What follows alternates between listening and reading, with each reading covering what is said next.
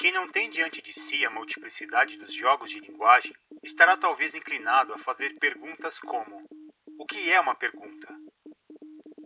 Isso é o enunciado de que não sei tal coisa? Ou é o enunciado de que desejo que o outro possa me dizer? Ou é a descrição da minha condição mental de incerteza? E o chamado de socorro? É uma descrição como essa? Pense em quantas coisas diferentes são chamadas de descrição. A descrição da posição de um corpo por meio de suas coordenadas, de uma expressão facial, de uma sensação tátil, do humor. Pode-se certamente substituir a forma habitual da pergunta pelo enunciado ou pela descrição quero saber se ou estou em dúvida se. Mas com isso, não se aproximam mais entre si os diferentes jogos de linguagem. Ludwig Wittgenstein Investigações Filosóficas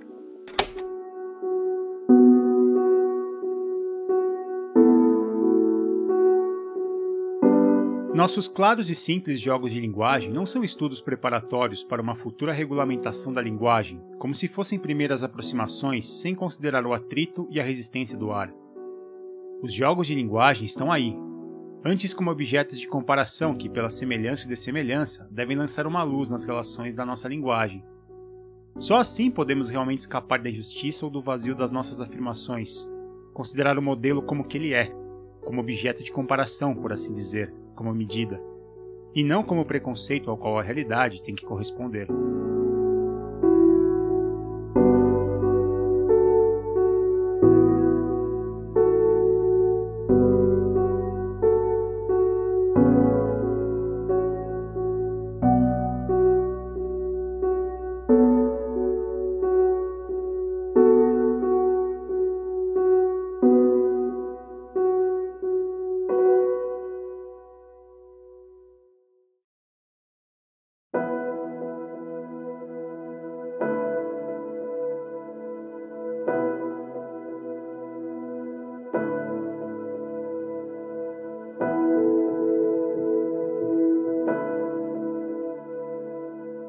Contexto, discurso, compreensão, paradigmas, limites. A linguagem explica a vida ou entendemos a vida através da linguagem? Como se dá a relação de atribuir palavras ao que vemos, sentimos e pensamos?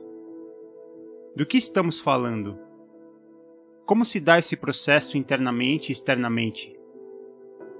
Pessoas de diversos lugares, com outro repertório de palavras, outras formas de expressar seus pensamentos, têm uma maneira diferente de perceber a vida e de como ser e estar no mundo? Investigações filosóficas sobre o papel da linguagem, que ao buscar intermediar a criação de processos da comunicação, cria limites nesses mesmos processos.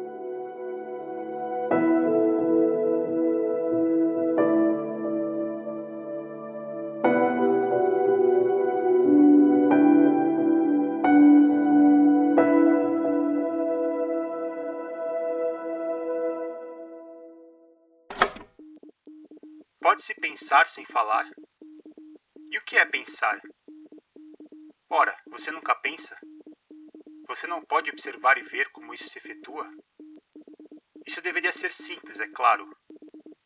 Você não tem que esperar por isso como um acontecimento astronômico, e então talvez fazer na pressa a sua observação. Bem, o que se chama ainda de pensar? Para que se aprende a utilizar a palavra? Quando digo que pensei, tenho que ter sempre razão? Que tipo de erro existe ali? Há circunstâncias sob as quais se perguntaria: era o que fiz ali realmente um pensamento? Não me engano? Se alguém no transcurso de uma ordem de pensamento realiza uma medição, ele interrompeu o pensamento quando, ao medir, não falou consigo mesmo? Quando penso numa linguagem, os significados não estão na minha mente ao lado da expressão linguística. Porém, a própria linguagem é o veículo do pensar. O pensar é um tipo de fala?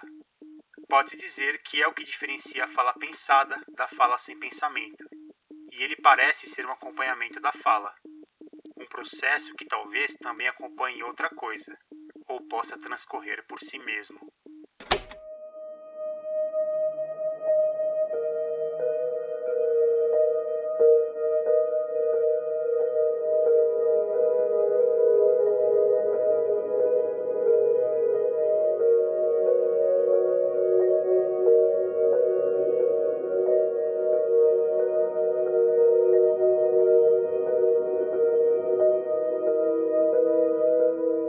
Pensar que a realidade não determina a linguagem, mas que a linguagem articula a nossa visão dessa realidade.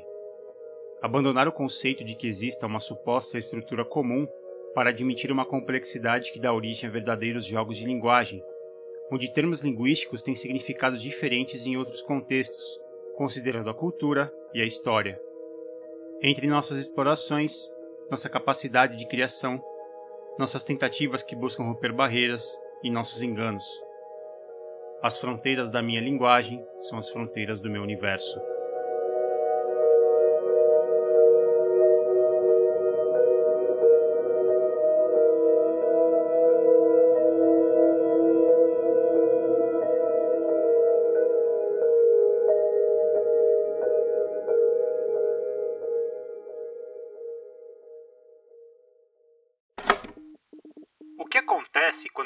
Esforçamos, talvez pela escrita de uma carta, para encontrar a expressão correta para o nosso pensamento?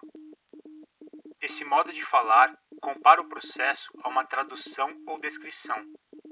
Os pensamentos estão ali, talvez já desde antes, e nós só procuramos pela expressão deles. Essa imagem serve mais ou menos para diferentes casos. Mas não pode ocorrer de tudo aqui eu me entrego a uma certa disposição e a expressão vem. Ou tenho em mente uma imagem que pretendia descrever. Ou ocorreu-me uma expressão em inglês e quero me recordar da correspondente em português. Ou faço um gesto e me pergunto quais são as palavras que correspondem a esse gesto. Se se pergunta agora se você tem o pensamento antes de ter a expressão, o que se teria que responder ali? E sobre a pergunta, em que consistia o pensamento, tal como ele estava antes da expressão.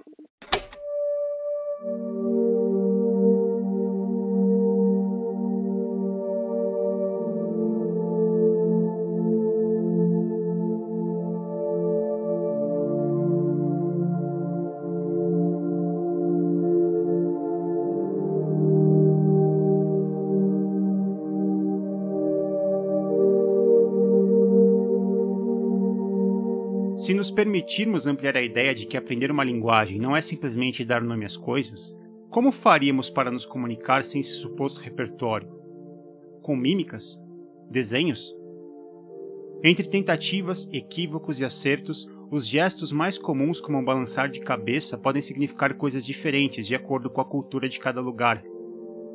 A ideia dos jogos de linguagem demonstra uma linguagem que tem vida e que é articulada através das diferentes experiências humanas e seus respectivos grupos nos seus tempos.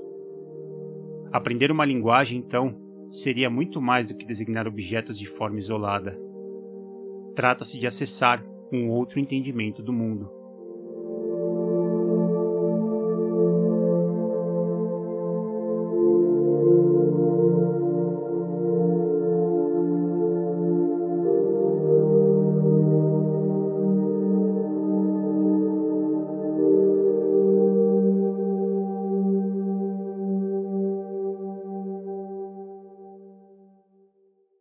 Como seria se as pessoas não exteriorizassem as suas dores? Não gemessem, não fizessem caretas? Então não se poderia instruir uma criança no uso da expressão dor de dente. Suponhamos que a criança seja um gênio e inventa por si mesma um nome para a sensação. Mas agora ela não poderia certamente fazer-se entender com essa palavra. Portanto, ela compreende o nome, mas não pode explicar para ninguém o seu significado? Mas o que significa então que ela deu o nome à sua dor? Como ela fez isso? Nomear a dor. E seja o que for que ela tenha feito, qual é o seu propósito? Quando se diz ela deu um nome à sensação, esquece-se que muita coisa já tem que estar preparada na linguagem para que a pura denominação tenha sentido. E se dizemos que alguém deu nome à dor, então a gramática da palavra dor é aqui o preparado ela exibe o posto que a nova palavra irá ocupar.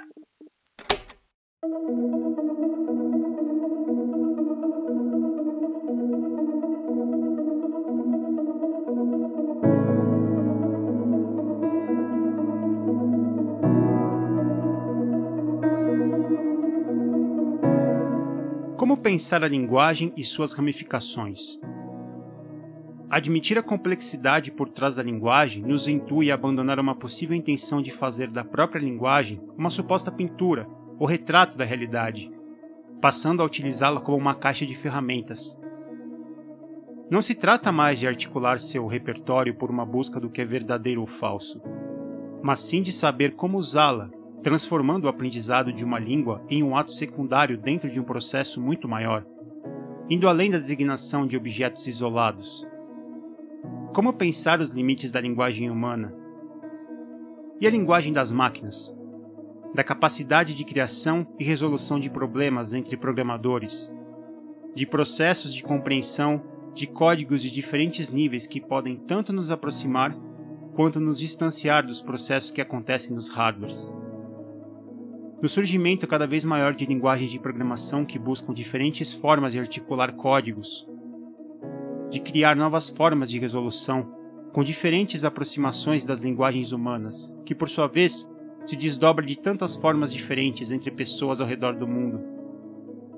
Como assimilar a potência e os limites da linguagem?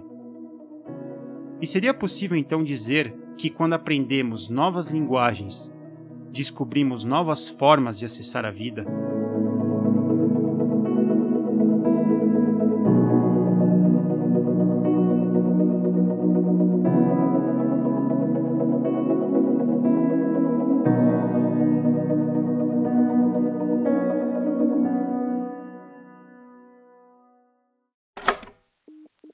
Filosofia não pode, de nenhum modo, apalpar o uso real da linguagem, pois ela só consegue ao fim descrevê-lo.